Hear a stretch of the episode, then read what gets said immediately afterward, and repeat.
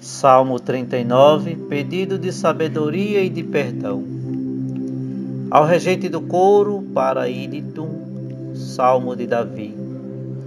Eu decidi, vou controlar meus caminhos para não pecar com a língua. Vou pôr um freio na minha boca enquanto o malvado estiver à minha frente. Fiquei mudo em silêncio, calei-me, mas sem resultado, e minha dor se agravou. Ardia meu coração dentro de mim, um fogo inteiro me consumia. Então falei com minha língua: Dai-me a conhecer, Javé, meu fim, qual seja a extensão dos meus dias. Quero saber como sou frágil.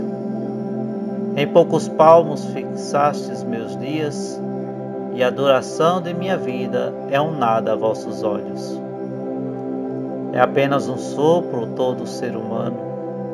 O homem passa como sombra, em vão se inquieta. Acumula riquezas e não sabe quem as recolherá. E agora, que posso esperar, Senhor? Em vós está a minha esperança. Livrai-me de todas as minhas culpas, não façais de mim o opróbrio dos insensatos. Calo-me, não abro a boca, pois sois vós o que, fizer, que eu fizestes. Afastai de mim vosso flagelo, pelos golpes de vossa mão estou no fim. Castigando o erro, corrigis o homem, e como a traça destruís tudo que lhes é caro, lhe é caro. Sim, como um sopro é todo ser humano. Escutai minha prece, Javé, e prestai ouvidos a meu grito.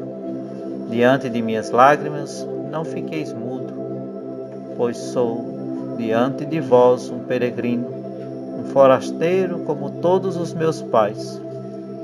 Afastai de mim vosso olhar para que eu tome alento antes que eu me vá e não exista mais.